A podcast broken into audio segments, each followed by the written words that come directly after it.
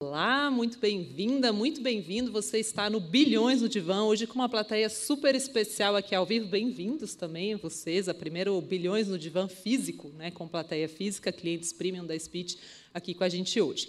É, quero pedir também para o pessoal que está em casa para já dar um like aqui nesse vídeo que o pessoal da plateia pediu, então eles que mandam hoje.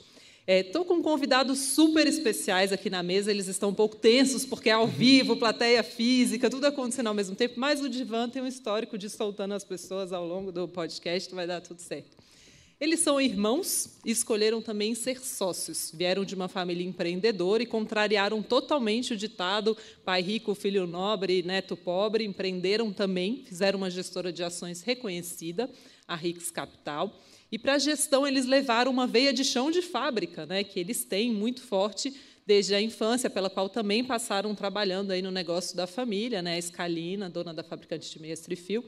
E desde que foi criado há uma década, o Fundo de Ações RICS Capital entrega 161% contra 71% do Ibovespa, né, o que é muito legal, um ótimo resultado e é, um fundo que ajuda muito a compor carteira, né, porque traz ali ações muitas vezes fora do radar de outros gestores. É, muito bem-vindos ao Bilhões no Divã, Rodrigo Heilberg, falei certo? Falou muito certo. E Gustavo Heilberg, muito, muito obrigado por ter vocês aqui hoje. Obrigado pelo convite. Prazer estar aqui e ser o primeiro aqui ao vivo. É. Vamos, vamos ver como é que é esse negócio ao vivo aqui com o nervosismo. Vai dar tudo certo. Gui, muito bom ter você aqui também. Olá. A última vez que eu tinha uma plateia comigo, eu estava falando sobre Java. Acho que vai ser diferente. Guilherme é o CTO da Speech, então ele dá aulas de tecnologia, né? Sim. E também eu sou a única pessoa com experiência de vivo aqui, gente, mas vai dar tudo certo. Eu quero começar por uma pergunta que é impossível não fazer. Como é trabalhar tanto tempo com seu próprio irmão? Lá em casa não ia dar certo isso. É verdade. Fica à vontade. Fica à vontade. Eu acho que, como tudo na vida, tem vantagens e desvantagens, mas a gente entendeu, quando a gente decidiu tomar a decisão pela segunda vez de fazer isso, né, porque a gente trabalhou junto na, no negócio da família, vendemos, e aí tomou a decisão de, de, de, fazer pela segunda vez, né? Então, se fosse se fosse ruim, seria burrice. É, mas acho que a gente se conhece muito bem, então a gente sabe, né, o que funciona bem, o que não funciona. A gente acho que tem perfis complementares é, e aprendeu a respeitar, né, as, as, as, coisas que eventualmente a gente não concorda e tentar potencializar é, as coisas boas. E, e, a gente brinca que, né, o, com quem você trabalha, se não for seu amigo antes, acaba que tem que virar, né? Porque o trabalho é onde a gente gasta a maior parte do nosso tempo, né? Então, se não for agradável, não vale a pena. Então, é, acho que é, para a gente, é, enfim, é natural assim. Legal. O Gustavo faz uma frente mais institucional é. e o Rodrigo fica bastante na gestão, né? Como isso. que é isso para você? É, acho que assim a gente tem perfis de certa forma complementares também. O Gustavo é, é reconhecidamente o otimista da Hicks. eu sou o cara mais cético. É... Sempre foi assim, desde criança? Eu não sei em qual momento isso começou, mas já faz um bom tempo. Gustavo é... acordava feliz, você todo chateado, mal-humorado. É, eu acho que isso é verdade. Assim, ele, ele era a criança feliz quando era, quando era criança e eu era aquela criança mais brava. Assim. E mas, mas eu acho que tem uma coisa boa de também trabalhar com, com família, assim, que é você pode falar o que você quiser e no dia seguinte está tudo bem, né? É, quando você trabalha com sócios que não são família, você tem que tomar muito mais cuidado para não cruzar a linha, porque depois não tem volta. Então, não que a gente use muito isso, às vezes acontece. Acontece, claro. Bom, queria começar um pouco da começar pelo começo da história lá atrás, né? Vocês começaram de fato trabalhando na empresa da família. Em um certo momento vocês fizeram um clube, né? A Rix nasceu como um clube de investimento, né? O fundo que vocês têm hoje é o filho de um clube. De onde veio essa ideia? Assim, a família empreendia com meias, né? Não, agora a gente vai trabalhar com o mercado financeiro. Só com inteiras. Tô brincando. Só com inteiras. É engraçado, é, a gente começou a se envolver com investimentos muito cedo, né? Então, é, é, por algum motivo que eu não sei explicar exatamente qual, o meu pai, desde que a gente tem, eu acho talvez nove anos, quando ele recebia né, o, o assessor financeiro lá em casa para falar dos investimentos, ele fazia os três filhos sentarem na mesa, nove horas da noite, e falava, fica aí ouvindo. Uhum. E, e, a gente ficava lá chato? ouvindo. Obviamente, na época, eu achava chato. E também nem me lembro o que eu aprendi, se eu aprendi alguma coisa, mas talvez por osmose. E aí, eh, a gente é, é, judeu, né? e judeu, quando você faz 13 anos, você tem uma comemoração lá, um marco que é o Bar Mitzvah, que é a maioridade religiosa. E é comum é você ganhar um, alguma coisa de dinheiro. Né? É, e aí, esse primeiro dinheiro que a gente ganhou, ele é, falou, pô, você vai falar com aqui com o assessor financeiro, na época a gente era cliente da Red Grifo, que depois virou Credit Suisse, e o resumo é que a gente aplicou no Fundo Verde, é, na época. Então, a gente é cotista de um fundo verde que era D1 ainda, assim. É, isso era 97. Nossa, você tem um verde com carência em um dia. E taxa de um e meio. Não era dois ainda. E a plateia morre do coração. vocês têm ainda esse verde dessa época? Tá lá. E, e, aí a gente foi aprendendo o poder do, dos juros compostos, né? Assim, desde cedo. E aí isso foi evoluindo. A gente foi pegando gosto pelo assunto, cada vez mais se envolvendo. É, e, e aí com, acho que talvez eu tinha 17 anos, o Rodrigo tinha 19. É, um amigo deu a ideia de montar o clube. Né? E aí a gente montou um clube inicialmente com 20 amigos. É, a gente se reunia todo domingo, comia pizza, falava de investimentos, começamos a aprender isso um pouquinho sobre, sobre ações, mas a gente trabalhava na, na, na empresa. É, e aí o, o, Rodrigo, depois de um tempo, acabou resolvendo sair, foi, foi trabalhar no mercado, foi trabalhar na Scopus na época, uhum. com o Pedro Cerise e o Luiz Soares, que estava lá antes ainda de montar o núcleo. Né? Uhum. Primeiro só com o Pedro, depois com o Pedro e com o Luiz.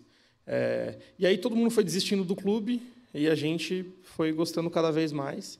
É, acabava sendo uma forma da gente também, apesar de estar focado lá no dia a dia do negócio, é, aprender sobre outros negócios, sobre práticas de gestão que a gente usava muito no, no dia a dia lá de tocar a escalina. É, e aí, enfim, depois de um tempo, a gente acabou vendendo o controle né, da, da escalina em 2010.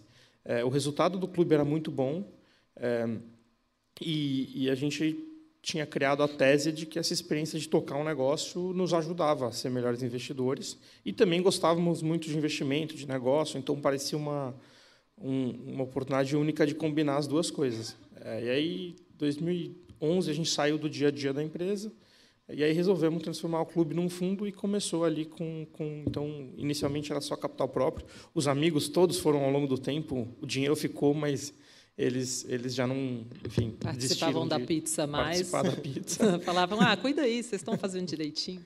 E e aí foi isso. Aí a gente resolveu começar, começar a Rix, então. Uhum, que legal. O que, que você acha que você trouxe, Rodrigo, do, do seu tempo de chão de fábrica para a gestão hoje? Eu acho que a gente teve uma sorte e um azar.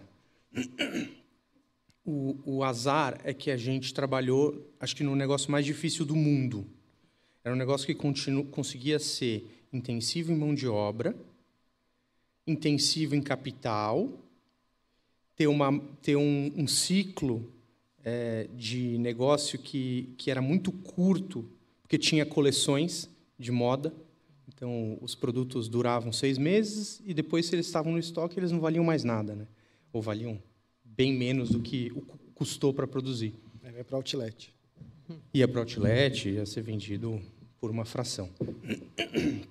Então, eu acho que uma coisa que a gente aprendeu muito cedo lá foi o que a gente não queria fazer, que era investir num negócio difícil. E, e, e ao mesmo tempo a gente estava ali já como hobby é, investindo em ações. E de certa forma a gente começou a olhar e falou assim nossa olha tem esse negócio aqui que é super interessante é bacana tal. Tem aquele outro negócio tem essas pessoas super inteligentes fazendo isso fazendo aquilo esse modelo de gestão. E acho que a gente fez muita coisa legal assim tentando capturar do mercado financeiro das empresas né, abertas para dentro da, da, da, da Trifil, mas quando a gente saiu, a gente estava num momento que a gente falou assim, bom, acho que o que a gente quer aqui é procurar negócios excepcionais que, com um time muito bom, podem voar. É, então, acho que aqui foi uma lição interessante, que acho que essa, eu não sei se eu já contei para alguém, mas é, é, Conta pensei nessa aqui enquanto o Gustavo estava falando. Uhum. E, e, lógico, acho que um pouco também sobre a dificuldade de fazer as coisas no dia a dia. Né? Puxa, ah, não, vou mudar um software de gestão aí, o RP, é tranquilo aí, sei lá. É, hoje eu já aprendi também na marra. É isso não é um Todas as trocas de tecnologia são tensas. É, o único problema é que leva seis meses o projeto, mas tirando isso, sai tranquilo. Primeira estimativa, né? Primeira estimativa, você não sabe quantas semanas você não vai faturar, tem toda aquela coisa, né? Então, assim, acho que a gente aprendeu um pouco dessas dificuldades. Então, eu acho que quando a gente chegou para conversar com times de gestão das companhias abertas, sempre tinha aquela, aquela, aquele ceticismo importante de me explica melhor como é que você está se planejando para isso. Entendi, você está falando que vai dar tudo certo, mas dá um, dá um duplo clique aqui e me conta um pouco mais. Né? É, ou até mesmo saber o seguinte, né? acho que essa é uma outra história interessante. Na Trifil, quando a gente vendeu para um fundo de private equity americano, a gente mudou toda a primeira camada de gestão. E, e, depois a gente teve que mudar de novo, porque não deu certo a gestão dessa turma. Quando essa turma saiu, o segundo nível, que é a gerência executiva, que é quem toca com uma companhia de verdade, saiu. E aí o que a gente aprendeu? Quem toca a companhia de verdade é a gerência executiva. Então, seja lá o que você quiser que aconteça, você precisa falar com essa turma para saber se vai dar certo ou não. E aí, quando a gente vai falar com o CEO de uma companhia, o diretor financeiro, o diretor de RI, eles sempre são muito bons de contar a história para a gente. Ele conta a história assim: ah, a minha estratégia é assim, assim, assado, eu vou dominar esse mercado, o meu, o meu poder de preço é enorme, eu vou cortar custo, eu sou mais eficiente que o meu concorrente, eu mudei a tecnologia.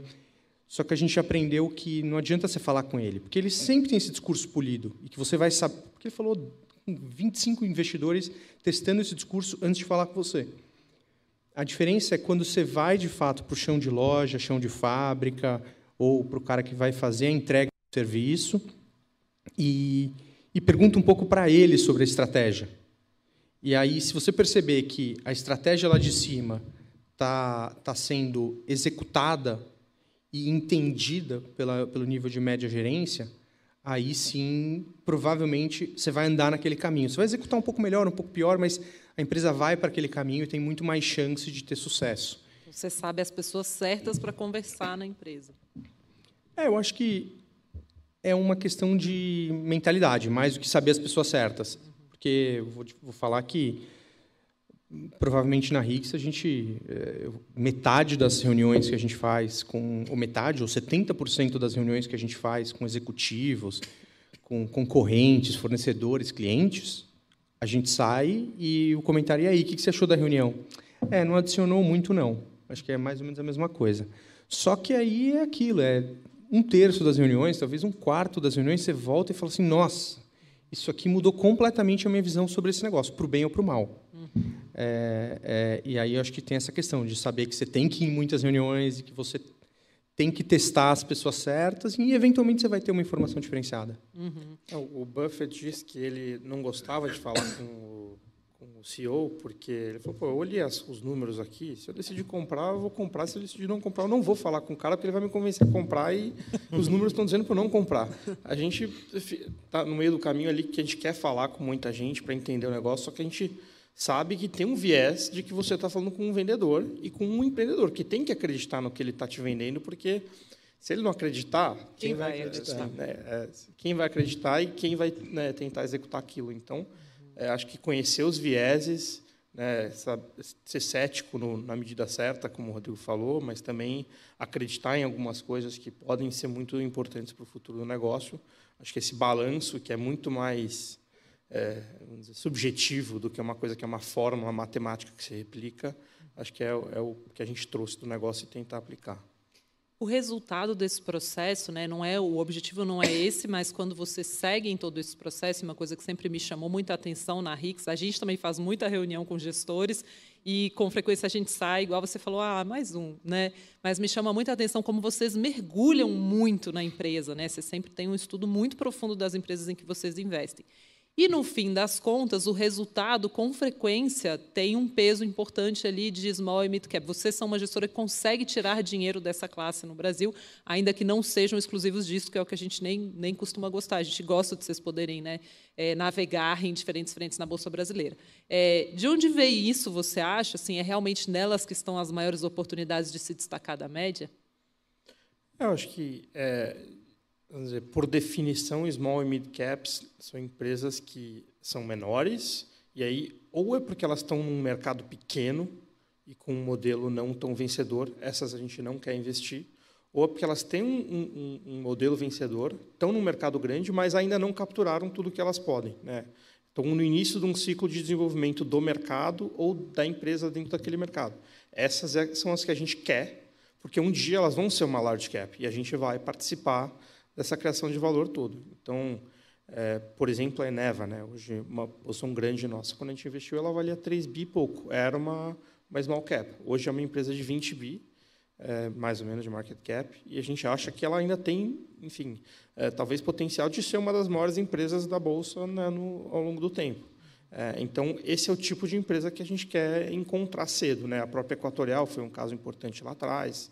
É, então, é, é, é esse, é o, esse é o tipo de empresa. Agora, é, nada impede que também você, às vezes, encontre uma empresa de 20, 30 bi, né, que já não é tão small cap assim, e que tem muito potencial de desenvolvimento pela frente. Para a gente, o que importa o, é o, retorno. Agora, é mais comum achar essas coisas nessas, nessas mid caps, talvez, do que nas large.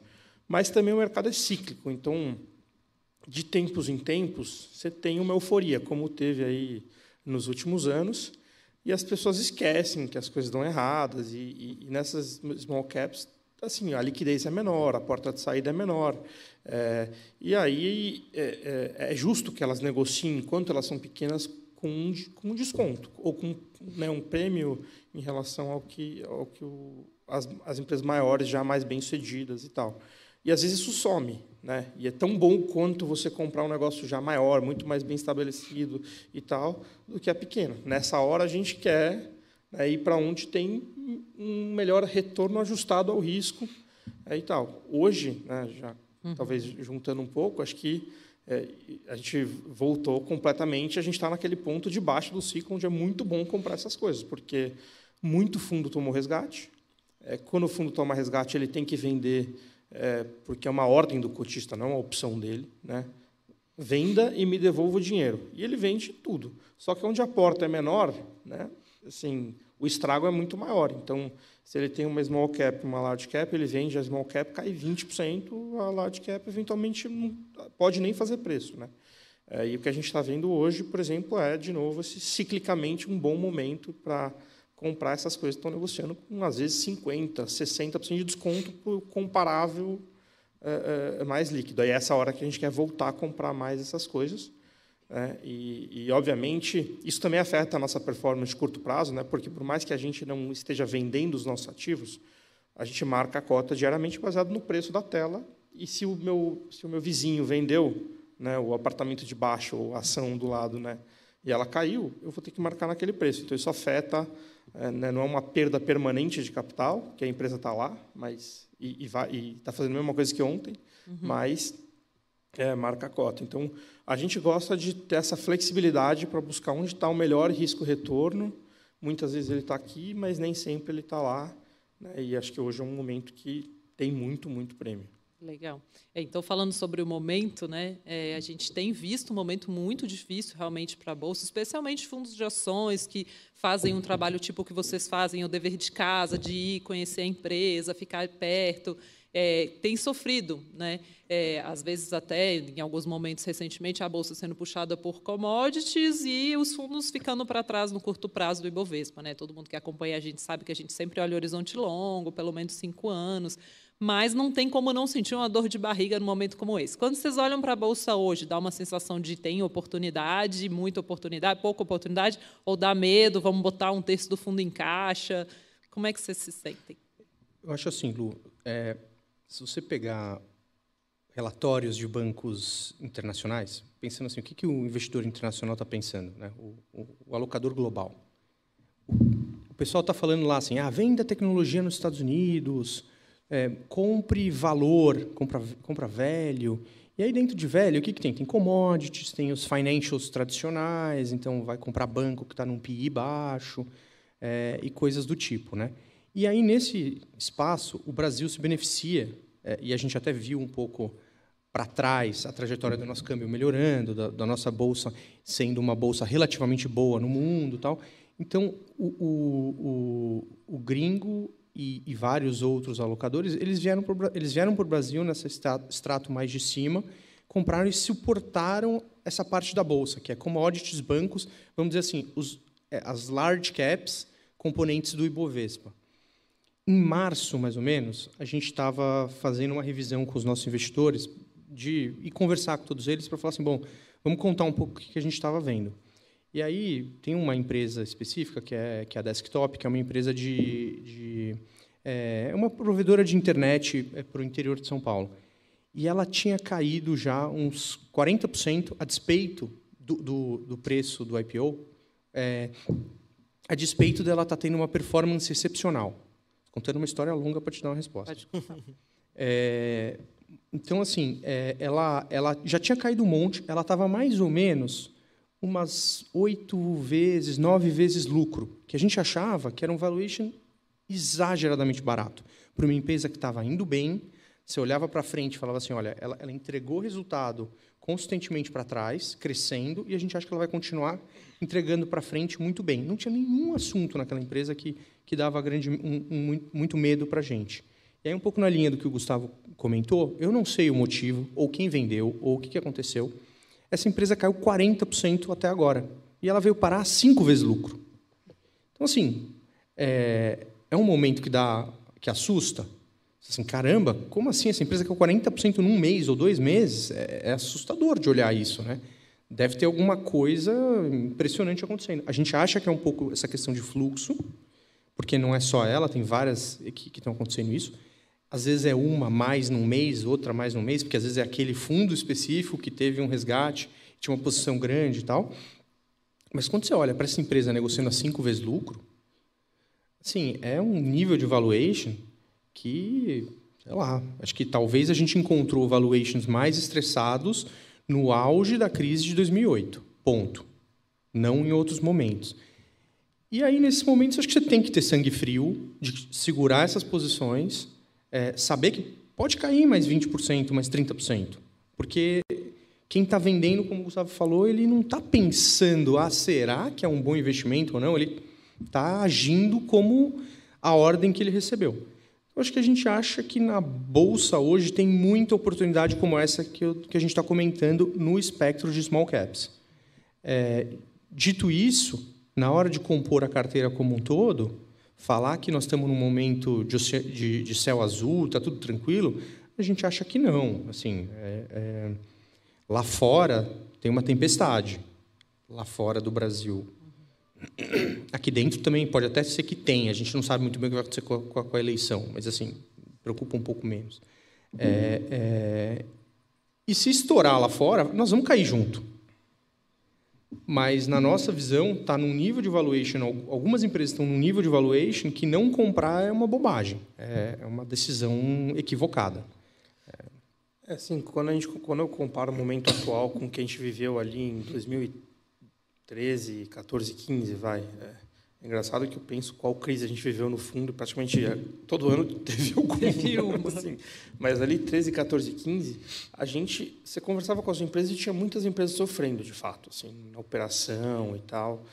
E, e, e a diversificação, ela contava, porque tinham coisas que iam bem, tinham coisas que não iam tão bem. Então, a performance do fundo acabava segurando porque tinha assim a, o efeito de diversificação ele ajudava Hoje, não, assim, está tudo caindo igual.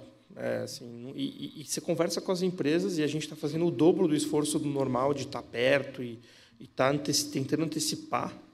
Assim, as empresas em geral estão bem, né? É, ah, o juro subiu, vai machucar um pouco na despesa financeira, mas as empresas estão muito mais desalavancadas do que estavam antes. A inflação vai pegar na margem de alguns setores mais que outros, vai, mas assim também o nível de rentabilidade da qual elas estão partindo é alto. E, e tudo isso meio que está já capturada no múltiplo. Né? Então, eu acho que é, A gente teve o nosso Hicks Day essa semana e a minha mensagem principal para todo mundo foi: a minha missão é ajudar vocês a entenderem que volatilidade deveria ser usada ao seu favor e não contra você. É, quer dizer isso? As coisas estão caindo por motivos externos às empresas. Se você entender bem o que está acontecendo, a volatilidade é uma oportunidade de você aumentar a sua posição ou pelo menos não diminuir. É, é, e não para te deixar nervoso, né, a ponto de eventualmente é, Resgatar é, e sair na hora errada. Assim, paralelo do prédio é você mora num prédio. Sei lá, tem três vizinhos que tinham dívida na física, quebraram e estão vendendo um apartamento a qualquer preço. Você, se você tiver reservas, você pode ser o cara que compra o apartamento a qualquer preço, né, se aquele prédio for bom e tal. Você pode ser o cara que não faz nada, fala, puta, tudo bem, o vizinho está vendendo porque ele precisa. Eu estou bem, eu não vou comprar mais, mas estou bem. Ou você pode ser o cara que se desespera e fala assim, ixi, o prédio vai cair, eu sei lá o que vai acontecer, eu vou vender também nesse preço, porque né, não sei amanhã. É, eu, eu, assim, é, eu acho que essa última é a que você não deveria fazer. As outras duas, você não vai fazer nada. Ou se você vai comprar mais, é, é, é óbvio, se certifica que o prédio não vai cair. né? É, é, mas, mas acho que está mais para esse lado do que. Mas já aconteceu de vocês verem essa movimentação de baixar e vocês, acompanhando a empresa, perceberem que foi algum problema mesmo na, na gestão ali? Sim. Sim, acho que assim, ao longo das, do tempo, os, os erros de investimento são aqueles que, em algum momento, você percebe que bom, essa ação está caindo, caiu um tanto, e ainda assim eu não estou animado em comprar e eu vou vender essa ação. É, por diversos motivos. Né? E, e acontece, acontece, acontece todo ano, tá? em maior ou menor escala.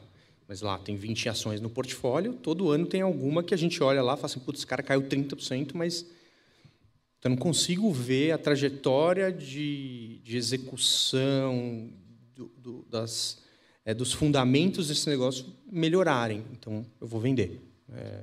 Mas por isso que a gente diversifica. Então, vai acontecer, com alguns casos, a gente tem que acertar mais do que erra, a gente vai errar, e acertar de preferência maior do que a gente erra também. Uhum. É, então, estou falando assim, overall, né, tem um outro erro no portfólio, mas a gente não percebe assim, um, um movimento geral das empresas indo mal ou de né, do, do, dos fundamentos deteriorando né, em linha com o que está acontecendo com o preço. Muito pelo contrário. Uhum. Agora, é, o que algumas pessoas até me perguntaram aqui no intervalo é assim, mas e não dá para esperar? Assim, vamos esperar passar isso, depois eu entro na bolsa, depois eu aumento a bolsa, o juro está tão alto. Qual é a experiência de vocês sobre a volta? Assim, dá para ver que ela está chegando? Acho que até contar uma historinha. O Gustavo estava contando a história do, do dinheiro do bar mitzvah, né? E tem um pedaço aqui. A gente tem hoje um super amigo que é até sócio da Gel Capital de, de ações, que era o, o, o, o banker que assessorava a gente. E a é história o Pino. é o Pino. E, e, e o Pino recomendou para minha mãe que pegasse o dinheiro dela, que ela tinha vendido uma clínica de diálise, ela é médica, pegasse o dinheiro e colocasse num fundo que era 80% bolsa e 20% renda fixa. E aquilo foi em 97, um pouquinho antes de estourar a crise é, é, lá fora. E ele conseguiu perder 50% do capital dela. Nossa. E aí, assim, ele chegou lá, assim, super né, chateado, tá? Falou, putz, ó, tenho duas opções para vocês. Vocês podem investir nesse fundo que está começando aqui em 97, que tem sido bom nas carteiras administradas que a gente fez, de um gestor desconhecido, que a gente acha que vai ser muito legal, é, ou, sei lá, põe renda fixa e, e, e toca a vida. Né? E esse fundo, que era o, o, fundo verde, e a gente acabou também investindo o nosso capital no, no fundo verde, é, é, e, bom, enfim, foi, foi super certo. Então, assim, a gente teve lá um crash test logo no começo de entender que às vezes as coisas acontecem assim, você tem, um pouco, tem que ter um pouco de sangue frio e ver se é, é, você deveria se retrair ou você deveria aproveitar um momento para tomar uma decisão adequada. E, e não dá assim, para saber o momento. Não dá para saber o momento, mas tipicamente aquelas histórias que a gente escuta em, em tantas frases de efeito, né? Compre ao som dos canhões, venda aos sons dos violinos, é, compre quando tem sangue nas ruas. É, é verdade, porque você vai comprar abaixo da média E, e você vai acabar capturando, além da trajetória de lucro das empresas, que é no longuíssimo prazo que importa, é, mas você também vai capturar uma recuperação do múltiplo médio. Aquela empresa que eu comentei que caiu de oito vezes lucro para cinco vezes lucro, ela provavelmente vai voltar para 15 vezes lucro em algum momento. É, isso é uma oportunidade de triplicar o capital, além da trajetória de lucros que essa companhia vai ter. Se você falar, não, vou esperar, porque agora caiu, eu saí lá do 15 vezes lucro quando ela abriu capital, quando chegou aqui no 5 vezes lucro eu vendi, vou botar na renda fixa, porque está rendendo aqui 12, 13, 14%. É, e depois, quando as coisas estiverem em ordem, quando voltar para o 15 vezes lucro, eu, aí eu decido o que, que eu vou fazer. É, bom, você perdeu metade do seu capital, ou 70% do seu capital na bolsa ali, é, a empresa continua tendo aquela trajetória positiva, você vai ganhando 11%, ela triplica, né, voltou, voltou naquela trajetória talvez de crescimento de lucro de 20%, sei lá o que for, você perdeu 70% do seu dinheiro, aqui, aqui você vai voltar. Então, assim, você, você acaba cristalizando uma, uma perda de capital importante. Então, assim, o ideal sempre seria, na nossa visão, você saber Quanto que você tem que ter em bolsa do seu capital? Ah, sei lá, é 15%. Tá bom, se é 15%, então é, é 15%. E uhum. rebalanceia. É exatamente o que eu falo para os clientes também. Nossa, então, nesse momento. Tá nunca ouvi isso. Você nunca ouviu, Gui? eu repito isso sempre. Define um percentual, põe no post-it, cola e segue aquele percentual, né? Porque isso te ajuda a não ficar sujeito à emoção do momento, né? Que te faz deixar aquela fatia encolhendo, encolhendo e perder a volta. Pois é. é acho que esse ajuste talvez os gestores multimercado saibam fazer um pouco. É muito difícil, são pouquíssimos caras que vão conseguir. É, são pouquíssimos caras que vão conseguir. Eu acho muito difícil. Eu, na física, não consigo. Uhum. Eu acho que a maior parte dos investidores não consegue. Então, Sim. ou você terceiriza um, market, um, pedaço do market time e esse cara vai estar ajustando ali. Ele vai ter, às vezes, mais bolsa, às vezes menos e tal. Agora, o pedaço que você vai ter estrutural, esse, enfim, você pode falar, olha, eu vou ter de 10 a 20 e quando cair muito eu, eu vou ter 20, e quando subir muito eu vou ter 10, né? ou vou ter sempre 15 e rebalanceia. Mas você tem que ter um, uma, um mapa, né? Uhum. É, uma direção. E, e, acho que tem uma coisa importante sobre crises, que é assim, crises são aqueles momentos onde todo mundo está caído num buraco escuro e não consegue ver como é que você vai sair dali. Uhum. É, é, não ter medo no momento de uma crise é quase que ser psicótico, né? Assim, tá desligado da realidade. É, assim como bull markets, euforias, são o lado oposto disso. Assim, é muito difícil não estar com medo numa crise ou não estar muito animado num bull market. É, e aí, por isso, é que essa questão, talvez, do rebalanceamento é tão importante, porque você se força a comprar na baixa e se força a vender na alta, enquanto você quer fazer o contrário. Uhum. Eu acho que tem até uma coisa a mais que seria assim, pensando como um alocador de, de, de fazer uma alocação de capital, né, pensando para o investidor.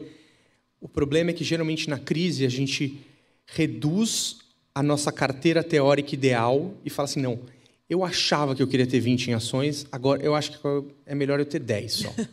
e, e no bull market é o contrário, não, eu achava que era 20, mas eu acho que é 40. E acho que isso é uma coisa que assim é, é, deveria ter uma técnica para definir e ser muito disciplinado em seguir essa técnica. Uhum, deveria ser obrigatório, né? Deveria ser lei. Olha, você terá esse percentual. Escolhe agora e não mexe mais. Na hora que você registra eu... o bebê, já vem lá. É. Qual a porcentagem em bolsa? Isso. Você já coloca ali junto do CPF. Vai ter que seguir. Acho bom. Vamos é propor boa. esse. Deixa eu avisar minha esposa aqui para colocar. Uma coisa que a gente não sabia quando a gente né, começou o negócio, acho que a gente aprendeu, é que eu acho que é mais difícil o lado psicológico de você ser um bom investidor do que o lado técnico. Total. Dizer, não é só sobre saber o que vai acontecer com a companhia, sobre fazer conta, mas assim o estômago ele te atrapalha muito. Assim, os vieses comportamentais todos que existem atrapalham demais. Então, assim, você ter um pouco de consciência sobre eles, né, de que você vai ter medo na hora da crise, de que você vai estar animado na hora do, do bull market, já ajuda muito. E... Você se controla, né, aquele grilinho falante ali, né? Não, você está otimista, mas tem alguma coisa errada. Calma, calma lá. Não, você está pessimista, mas calma lá, né? Quando a gente começou a comprar a Eneva, em 2017, E aí todo mundo falava para a gente, poxa, mas o mercado, isso era pós-Temer, né? As pessoas estão começando a se animar e todo mundo falava, poxa, mas você vai comprar a Eneva, a bolsa vai subir porque vai ter fluxo, você vai ficar para trás, né? E o que vai subir é Itaú, né? Suas coisas mais líquidas. E aí a gente falava, puta, pode ser que, que, de fato seja isso. Mas se for isso, quando a Eneva tiver subido 50%, eu não, eu, eu não vou conhecer o suficiente, eu vou estar olhando para outro lado. Então, vou ficar aqui no meu negócio, que eu estudei, conheço, alguma hora o mercado vai reconhecer. E nos primeiros seis meses, ou um ano depois que teve o re-IPO, e a gente colocou 15% do fundo, é, de fato, a Eneva não foi para lugar nenhum. Estava de lado há 12 meses, Itaú, as outras coisas tinham subido. 2018 foi o pior ano de performance do fundo. Né? E aí, assim, você fica nervoso não pelo seu capital, mas porque eu sempre brinco que eu ia na festa e achava que estava todo mundo olhando para mim. Puta, o fundo desse cara está indo mal. eu me sentia assim nos lugares, eu não queria nem sair de casa. É. E aí 2019 foi o nosso melhor ano. Uhum. É, aí você já ia para a festa mais É, tá um pouco melhor. É, e aí, puta, a Eneva, sei lá, desde então multiplicou por cinco vezes em, em quatro anos. É, os movimentos não são lineares. De repente, em seis meses, ela tinha multiplicado por três. E aí quem estava de fora olhava e falava assim, puta, mas já subiu 50, eu não vou comprar agora, porque sim, já foi. Aí subiu mais 50, o cara fala, ah, agora com certeza já foi. Aí subiu mais 100, não, agora estou fora. E de repente você perdeu. Então esse negócio de ficar tentando acertar o timing preciso é, não existe. A gente fala, existem dois tipos de investidor. O cara que comprou um pouco antes ou um pouco depois do low e o mentiroso. É. Pode escolher se vai comprar um pouco antes ou um pouco depois, mas no low você não vai você comprar. Você não vai comprar, né? O David Swensen, que eu sempre cito, fala: investidores sérios evitam market timing, né? E é isso, né? Você vai ficar ali tentando, você não vai acertar. A gente tem uma sessão aqui que é a sessão causo, né, em que a gente pede para vocês contarem uma história que vocês passaram no mercado ou onde vocês quiserem, enfim, dividam com a gente. Vou pedir um para cada um. Então, começa, Rodrigo. Eu vou deixar a história boa para o Gustavo. a gente quer histórias legais aqui. Pode é. omitir nome, não tem problema. Pode, pode, pode. Tem, tem, uma, tem uma história de, que envolveu um pouco 2018 também, é, que foi esse ano super difícil para a gente. A gente tinha uma posição muito grande. É, na verdade, nem era tão grande, mas é, a gente comprou bastante à medida que a empresa veio caindo, que era a Biotoscana, que era uma empresa do mercado farmacêutico e, e ela abriu capital umas 20 vezes lucro. É, a perspectiva de lucro caiu um pouquinho, mas o mercado panicou com ela. Falou assim, puta, não vai crescer resultado. Ela tinha uma operação na Argentina que foi super mal naquela época. Foi quando o Macri é, perdeu a reeleição. É, enfim, foi, foi um momento assim muito, muito difícil para a companhia. É, e, e, e, aí, em 2019, depois desse ano muito difícil, o, o, veio um gringo e fez uma. Na verdade, a, a Advent, que era o acionista controlador, fez um processo competitivo para encontrar um comprador. Achou um comprador gringo, uma farmacêutica é, canadense, que comprou a empresa e fechou o capital. E aí, ou você vendia no fechamento de capital, ou você ficava com uma companhia listada, quer dizer, uma companhia não listada em Luxemburgo. Coisa que a gente, como fundo de ações, era proibido de ter, então você não tinha nem pensamento, discussão se a gente ia vender na OPA ou não. Bom, essa empresa ela tinha 80 milhões de lucro no ano de 2019. Tá? 80, 90, mais ou menos, só a ordem de grandeza. E a empresa foi vendida mais ou menos por um bilhão de reais. Então era 11 vezes lucro, alguma coisa assim, que a gente achava que era, sei lá, muito barato para um mercado que tipicamente lá fora negocia 25 vezes lucro. A gente achava que aqui no Brasil tinha que ter algum desconto, 15, 17 vezes lucro, alguma coisa assim. A gente achava que ela estava barata. É... Passou um ano, essa companhia foi fazer 160 milhões de lucro.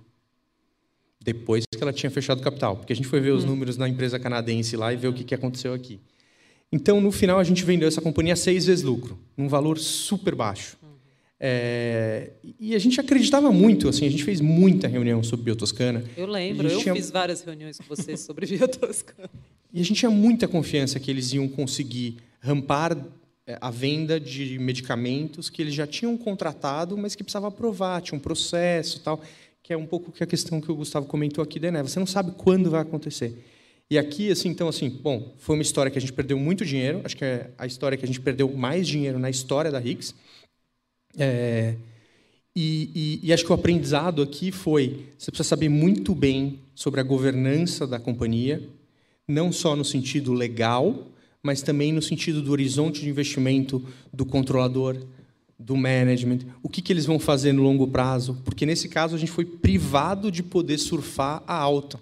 A gente foi obrigado a vender, justamente cristalizando a perda naquele momento. É, então, assim, foi um, foi um aprendizado vamos dizer, custoso, mas interessante para a gente. Super legal. O gestor que conta histórias de quando perde, eu adoro falar. Isso daí é gente séria. Porque é isso, né? Você aprender com esses momentos é muito, muito importante. Bem legal. E a gente estava certo e não ganhou dinheiro mesmo é, assim. Né? Exato. Mas essa questão da governança hoje, vocês avaliam como? Dá para ter uma ideia de, assim, porque os caras, vocês eram sócios e não queriam vender, mas os caras queriam, né? É, eu acho que é, hoje, olhando para trás, dava para ter a visão de que quando a gente entrou, o fundo de private equity já estava fazendo três vezes o dinheiro. Então, é, o quão satisfeito ele estava com aquele nível de preço versus a gente é, era muito diferente. Uhum. E tinha mais um aspecto interessante que era o seguinte: essa empresa era uma empresa que devia representar 4% do portfólio deles. Eles estavam preocupados em comprar o Walmart no Brasil, tal. É, então, em algum momento, aquilo passou a ser muito pouco relevante para o time e demandar muito tempo, porque a empresa passou por um pouco de estresse internamente, teve que mudar o CEO. São coisas que demandam muita energia de um fundo de private equity. Então, ele deve ter olhado para aquele negócio e falou assim: putz, vende, sai fora estou perdendo tempo demais com uma empresa que é muito pequena. Então, assim, dava para ter lido esses traços e ter pensado diferente do que a gente pensou.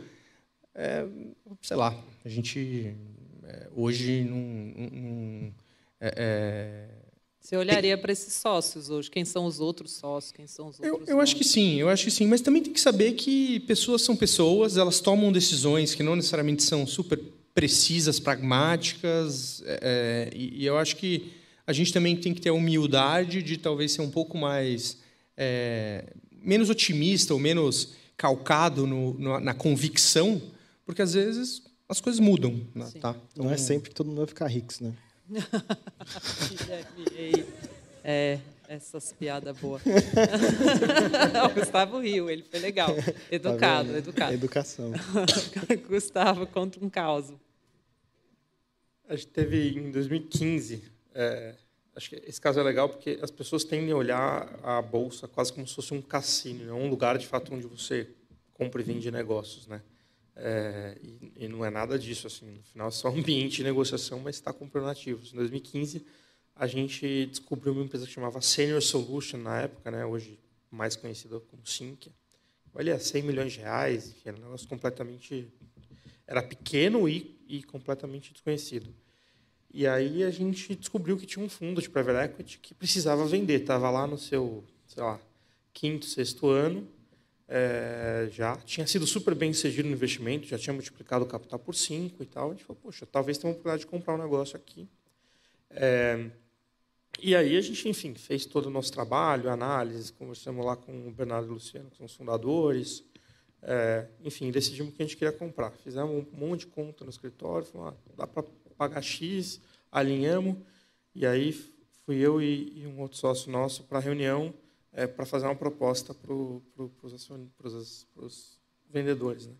A gente tinha combinado um preço já no escritório, mas no caminho, sei lá, eu resolvi que ia propor, é, acho que era 10% a menos, alguma coisa assim. é, sim, sei lá, ter margem de negociação. Né? Sim. É, e aí, enfim, a gente chegou lá, fez a proposta, acho que a gente proposta com esse desconto era tipo 25% de desconto para o valor da tela, que já estava, enfim, é, super descontada e tal. E aí, a gente, aí a gente fez a proposta, o cara ficou muito bravo. Assim. ficou ofendido. Mas, assim, acho que, sei lá, na mesma tarde ele ligou e falou, tá fechado. Uhum. É, e, e aí a gente falou, puta, e agora, né? A gente precisava de um, de um tempo, porque não cabia o stake inteiro dele no nosso fundo. A gente ia montar um outro fundo que ia ter só aquele negócio para investir junto. Porque ia exceder o limite ia de concentração. o limite de concentração e liquidez que a gente achava razoável. Uhum. É, e a gente precisava de uns, sei lá, uns 20 dias para botar isso de pé. Você colocou o pedido na mesa, mas você não tinha o dinheiro inteiro para comprar. Eu até tinha, porque eu já sabia as pessoas né, que iam colocar o dinheiro, mas tinha um operacional ali para uhum. fazer. E aí foram assim 20 dias que a gente estava morrendo de medo da, da ação subir demais e o cara desistir uhum. e tal. Enfim, no final ele honrou a palavra é, e a gente fez o negócio, comprou lá com desconto. Enfim, é, a história foi boa. Foi uma é, história de sucesso dentro sim, do fundo. Sim. É, tamo, a gente é investido nela até hoje. Uhum. É, enfim, a ação na época a empresa fazia 75 milhões de receita e valia 100. Hoje ela faz perto de 600 e vale um bi e pouco. Então multiplicou por, é, enfim, a receita por 10 vezes quase. É, e, e, chegou a valer antes aqui dessa crise mais de 2 bi. Então foi um caso bem legal. Foi o caso de maior sucesso do fundo hoje? Não. Em contribuição percentual foi Eneva e Equatorial foram maiores porque a alocação nelas foi maior. Em termos de multiplicação, essa foi a, provavelmente a maior. Eu não sei, porque teve Rumo também, que multiplicou muito, mas, enfim, ela está lá entre as, entre as cinco maiores e, provavelmente, em, em, contribuição, né? em multiplicação, com certeza, entre as duas, duas ou três maiores. É, vocês comentaram que vocês olham para a Bolsa hoje e veem empresas lá que não faz o menor sentido o preço que estão sendo negociados. Dá um exemplo para a gente de uma que vocês olham e falam assim, cara, isso aqui claramente é uma oportunidade. Tem muitas.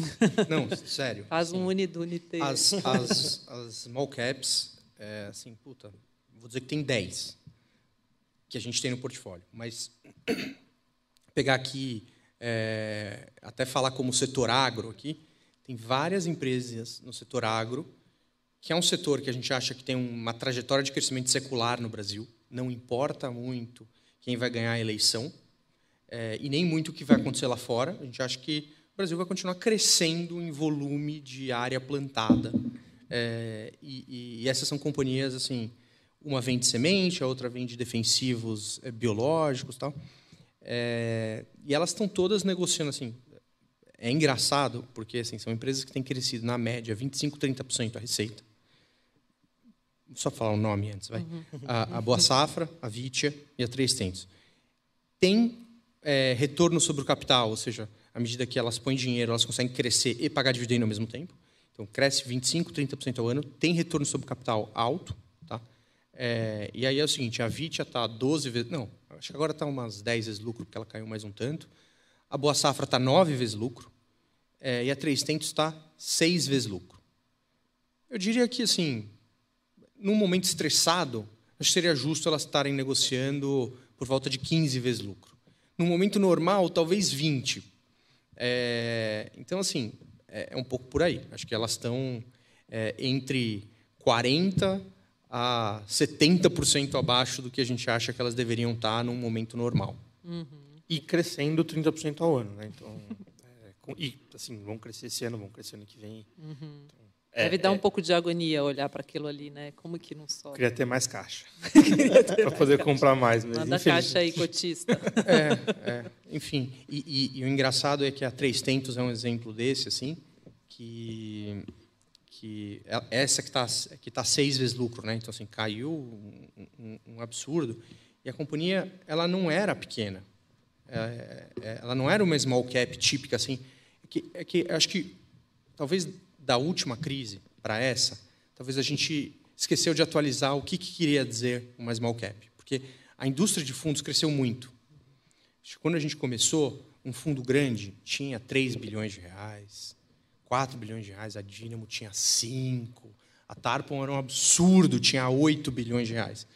É, hoje em dia, os fundos grandes têm 20. Né?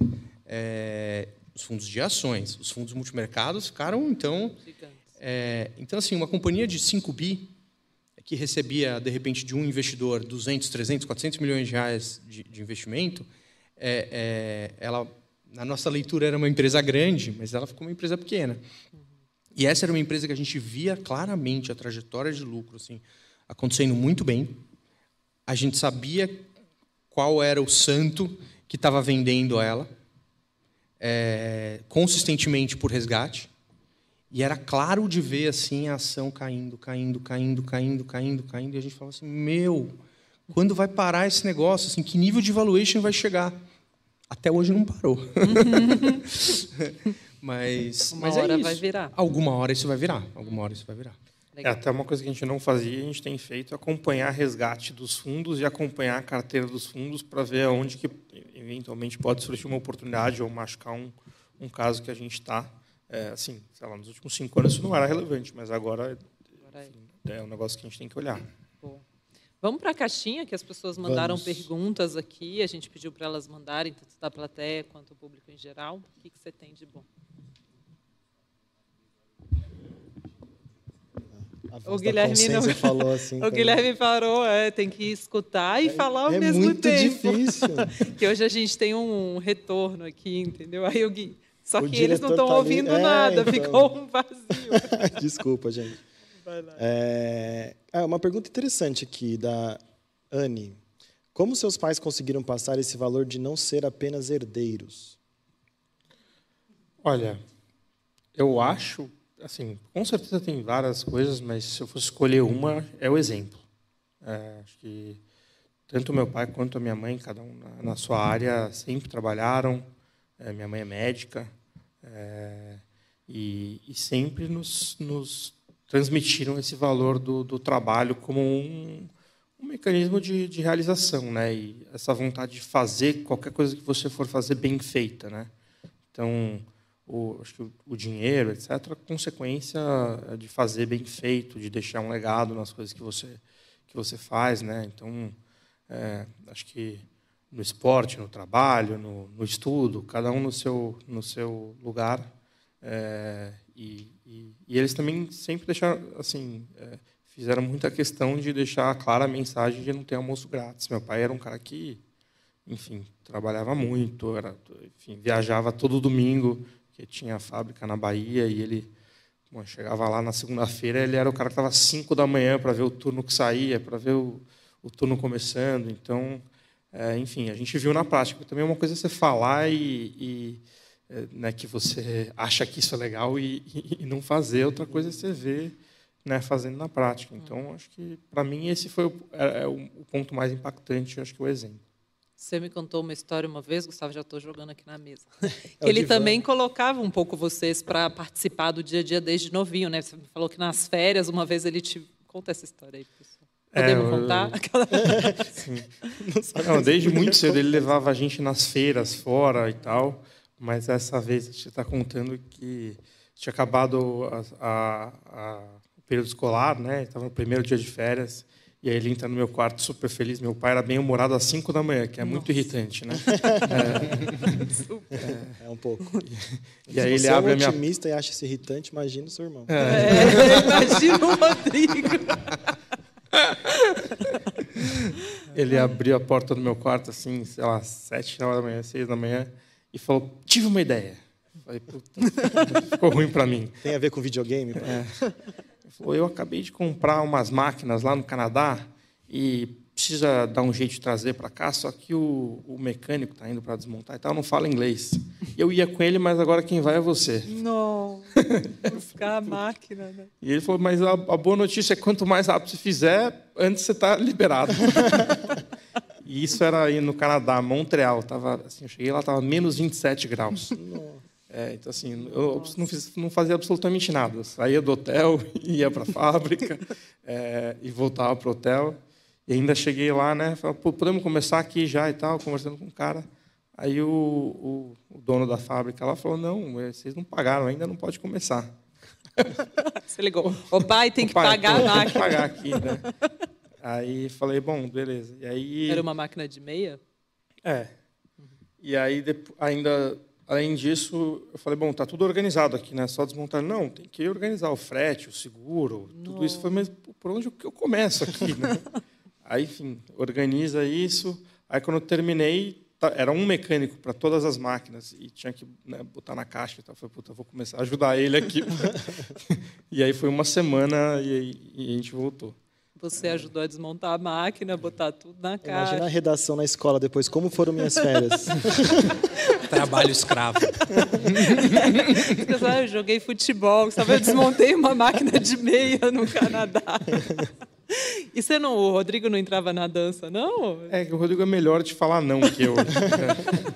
Lembra que eu era o filho bravo, né? mas, ele, mas ele também já teve as, as dele. Conta aí, Rodrigo. Acho Você que... trabalhava com seu pai também? Então, eu acho que eu não tive nenhuma assim de, de ir realmente ficar trabalhando é, que eu me lembro de uma de uma de uma é, Nas férias. é de umas férias assim tão marcantes quanto Era o Gustavo. O Gustavo irmão, tem né? mais um. Coitado do O Gustavo. Gustavo tem mais algumas, inclusive. Assim, se começar a contar as histórias, vai ser. Ele, na verdade, ele é primeiro no quarto dele fala, tive uma ideia. Ele fala, fala com o Gustavo. Fica a dica. Não sorria pela manhã para seu pai. Eu já fui para a China, já fui para a Itália, já, já rodei.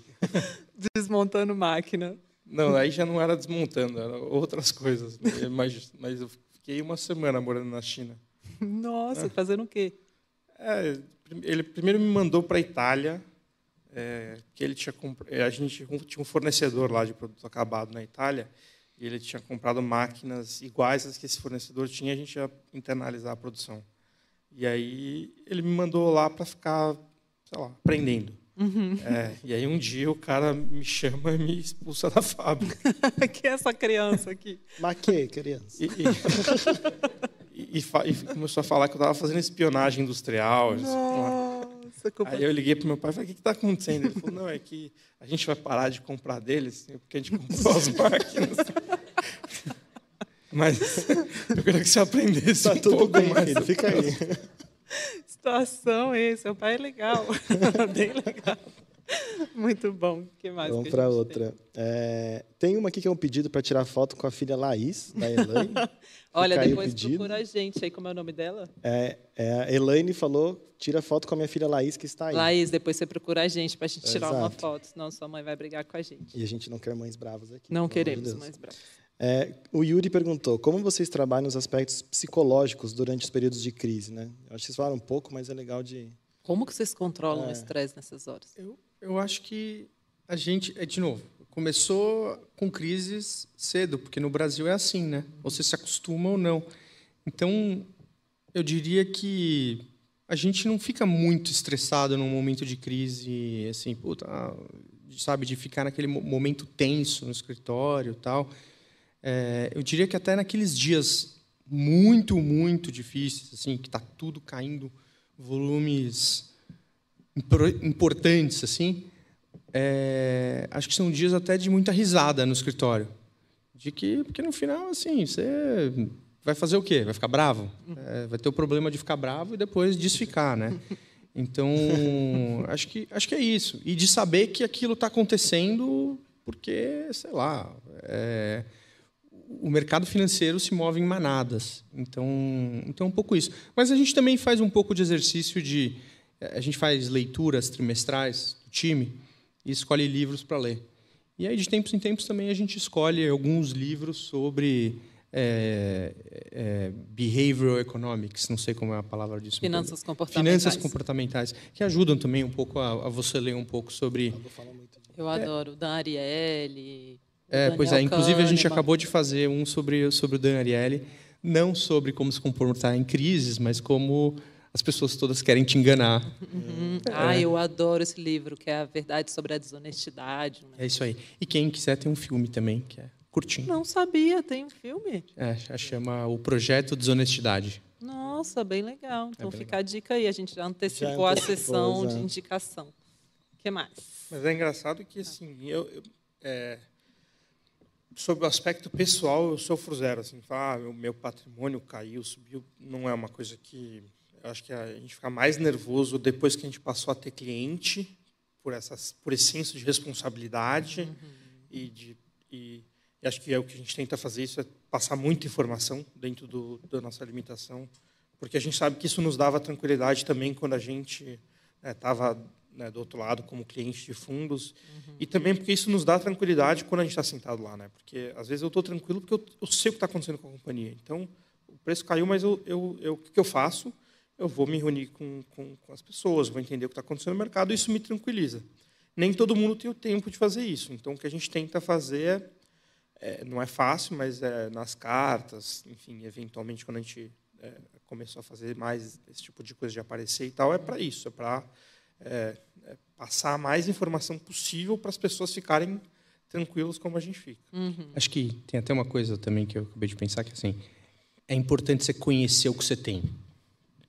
É, e, e, aqui eu vou falar uma, boba, uma bobagem, uma groselha, tá? É que eu sei que não se aplica, mas assim a gente não conseguia muito ter fundos multimercados, fundos macro, porque a gente falava assim: se um fundo macro cai 15% porque ele perdeu dinheiro no dólar, eu não consigo acreditar que ele vai recuperar esse dinheiro no dia seguinte. Mas se um fundo de ações cai 15% porque as ações caíram um pouco, eu sei que as empresas simplesmente ficaram mais baratas. Então eu estou tranquilo com esse dinheiro que eu perdi, porque eu sei que ele vai voltar. Então, eu sei que não tem nada a ver, né, que os fundos multimercado não são isso, tal, mas de certa forma, é, a gente se sentia muito mais confortável com a volatilidade investindo em ações do que com a volatilidade em outras classes de ativos. Então, é, é, e eu acho que isso é super importante para qualquer investidor. Conhecer aquilo que você tem te ajuda a ter conforto nos momentos difíceis. E aí é o que a gente estava falando. Ó, a desktop caiu mais 30% esse mês. Liga lá na empresa e falou assim: mudou alguma coisa? O CEO foi embora, o número de ligações de internet por mês mudou, a margem mudou. Não, não, está tudo certo. Né? Bom. Uhum. Fazer o quê? que tem um fundamento muito claro ali na ponta, né? Diferente de uma moeda, por exemplo, como você citou, o caso do dólar para os fundos. Fundamento mais lógico, você está vendo a empresa funcionando, né, na ponta. O que mais? Tem mais duas ainda. Uh, é, GFF Mitre, não sei qual é exatamente o nome. O cenário fiscal futuro preocupa? É, eu acho que até ampliando um pouco isso, o macro afeta de alguma forma a análise de vocês? Acho que vou pegar aqui, e a gente falou isso no, no Hicks Day recentemente. Tem um outro livro legal que chama Expectations Investing, do Michael Mabussin. É, e basicamente ele fala assim: vai atrás do mercado e vê o que, que tem, o que, que o preço do mercado de hoje te diz sobre as expectativas. E aí, assim, basicamente, você vai pensar numa ação, você tem dois lados. Né? Você tem o custo de capital e você tem a trajetória de lucros. E aí a gente pegou a trajetória de capital e quebrou. Bom, o que, que o macro está dizendo para a gente? E é aqui que é o ponto que eu, tava, que eu, que eu queria comentar. Assim, a gente está num momento onde o Brasil está gerando superávit primário, a dívida, a dívida PIB está caindo, a gente melhorou a produtividade da economia brasileira de uma forma que, gente, que, eu, que eu acho que é duradoura, em certa parte. O que, que eu estou falando? Reforma trabalhista melhorou bastante a vida das empresas. A gente vem, vem vendo isso acontecer. Privatização da Eletrobras aconteceu recentemente privatização das distribuidoras da Eletrobras, que aconteceu já há algum tempo, e está acontecendo uma dinâmica importante de melhoria de serviço, mais investimento em todas as distribuidoras estaduais no Brasil. É, concessão das distribuidoras de, de água e saneamento. Está acontecendo, já aconteceu várias e vai continuar acontecendo mais. A Petrobras está vendendo campos maduros de petróleo que estavam produzindo super pouquinho, e agora a 3R, PetroRio, PetroRecôncavo, várias dessas, estão multiplicando a produção de petróleo por duas, três vezes. Então, assim, o volume de divisas que essas petroleiras estão trazendo para o Brasil é importante, é significante. As refinarias da Petrobras foram, em parte, foram vendidas. Melhor. Então, assim, você pega um monte de empresas grandes, a BR Distribuidora, grandes e importantes para o Brasil, estão melhorando a produtividade. Então, assim, você olha e fala, pô, legal isso. Pô, a gente tem commodity, todas aquelas que o mundo quer comprar energéticas, agrícolas e metálicas. Porque hoje a gente está vendo um mundo superinflacionário. Só que para a gente essa inflação é um pouco mais benigna. Porque no final a gente está melhorando a nossa balança, essas empresas estão lucrando mais, estão melhorando a arrecadação do governo. Então tem um monte de lados positivos. A gente está na frente do resto do mundo do ponto de vista de é, ajuste monetário. Então, assim, pode ser que isso signifique que a nossa inflação vai convergir um pouco antes. Você junta tudo isso com a NTNB lá em cima e com a bolsa lá embaixo, ou seja, o, o, o excesso de retorno acima da NTNB, é que a gente chama de Equity Risk Premium, prêmio de retorno de risco, também está na máxima. O que, que é a nossa leitura? O mercado já está precificando um desarranjo fiscal importante acontecendo nos próximos anos. Vai acontecer ou não? Aí eu acho que você tem que tratar como probabilidade. Mas nos parece que o mercado já precifica isso. Então, assim, super longa a resposta, mas acho que é, o mundo é meio que assim, né? Probabilidades, não é certeza. Eu não sei, mas já está meio precificado. Perfeito. Boa. Quer fechar aí para a gente ir para as bolinhas? É, eu não sei o nome, é 20SCHU. Tem um segredo para conseguir trabalhar em família de forma harmoniosa? A gente falou um pouquinho sobre é, isso, mas. Já falamos. Acho que é respeito, valorizar as coisas boas, respeitar as diferenças. Legal. Os filhos de vocês vão trabalhar no mercado financeiro também, será? Sei. Mas é. vão ter fatia em bolsa no né? é. certidão de nascimento. Vão ter, obrigatório. Não, isso eles vão. Essa parte acho que eles vão herdar. Eles são pequenos ainda, né? Então não dá para saber ainda qual é o perfil. É. Mas vocês fazem educação financeira. Tem, tem cinco aqui entre os dois, cinco filhos, não é isso? Isso. É, tá começando, né? Cedo. A minha mais velha tem cinco e meio, mas ela já tem um cofrinho. Uhum. É, enfim. Outro dia meu filho falou para mim que ia me vender e ia comprar outro pai, então acho que ele está começando a entender já o valor das coisas. Entendi. Deve ter sido bem legal esse dia para você. Ele já sabe até montar a posição vendida. É um passo difícil, realmente. Mas como é que você pensa em passar isso para eles, Gustavo? É, é uma coisa que eu estou discutindo ainda com a minha esposa ainda uhum. assim a, tem um episódio sobre isso ainda é, bom. a forma é, de fazer. bom. a Cássia daqui no veio no bilhões do divã ensinou a gente bastante. É, a Ilana assim, é do não... mercado financeiro também. Beijo Ilana. Eu já devolvo o Gustavo. Espera só um pouquinho.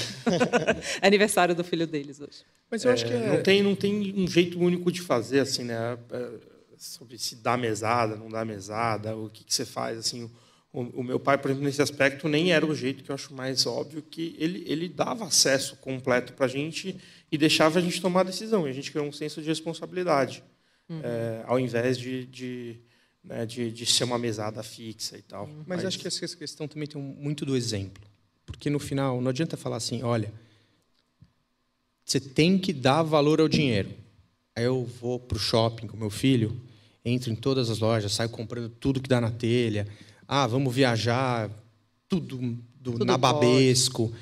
Assim, não vai ser coerente, ele não vai incorporar aquilo, não, dê valor ao dinheiro, se a minha atitude for uma atitude de dar valor ao dinheiro. Exato. Então, o pai de vocês evitava dar muito presente, entregar a vida muito fácil? Muito. E, na verdade, eu diria que a gente até, em algum momento, começou a empurrar ele para falar assim, não, curte um pouco aí, porque, pô, assim...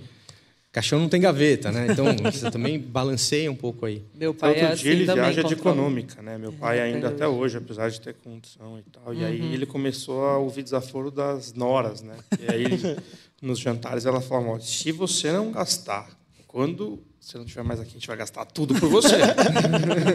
é uma boa ameaça. então ele controlava isso também. É, era dele, né? Uhum. Não é que ele eu não sei quanto que ele fazia pelos filhos, era dele. Então, uhum. Acho que assim. É o exemplo que você É o exemplo, né? Eu, eu, acho que acho que esse é o valor mais importante é, se você quiser ensinar alguma coisa. Perfeito. Vamos para as bolinhas para a gente Vamos. fechar? Então a gente vai sortear aqui umas bolinhas, o ping-pong, para conhecer um pouco mais o lado humano aí de vocês. Primeira bolinha. Um hobby. Eu jogo tênis.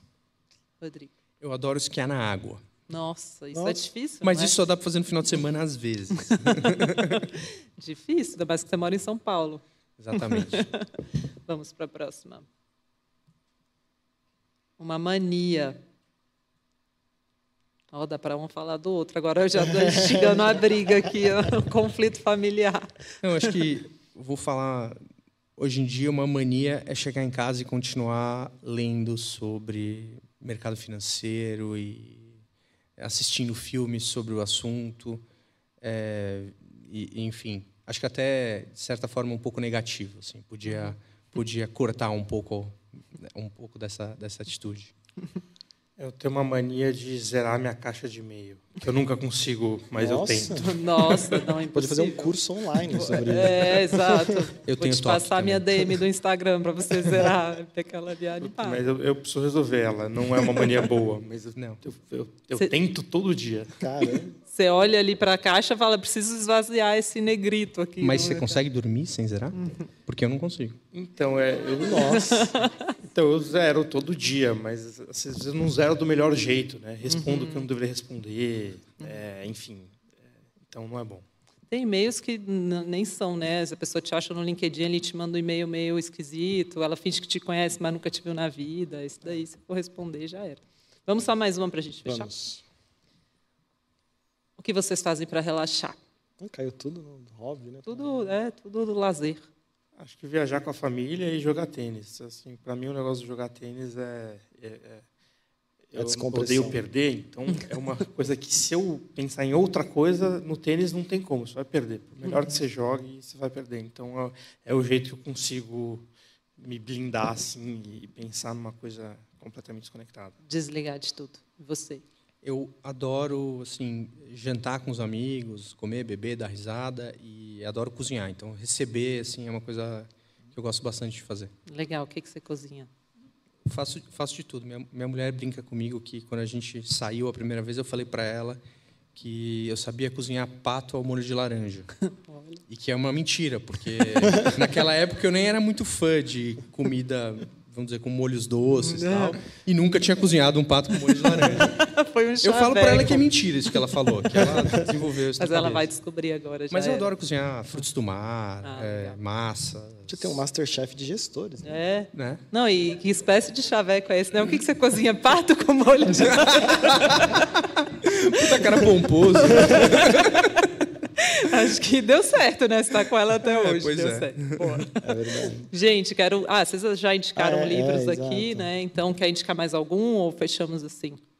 Acho que um, um- um livro de, de, de lazer interessante, que acho que eu, eu, eu adorei quando eu li, foi a biografia do Agassi. É, acho que é, assim, vale muito a pena ler para entender um pouco uma relação de amor e ódio com, com uma coisa é, super importante central da vida de alguém. Nesse caso, ele era tenista, né? então assim, muito legal, muito interessante. Boa.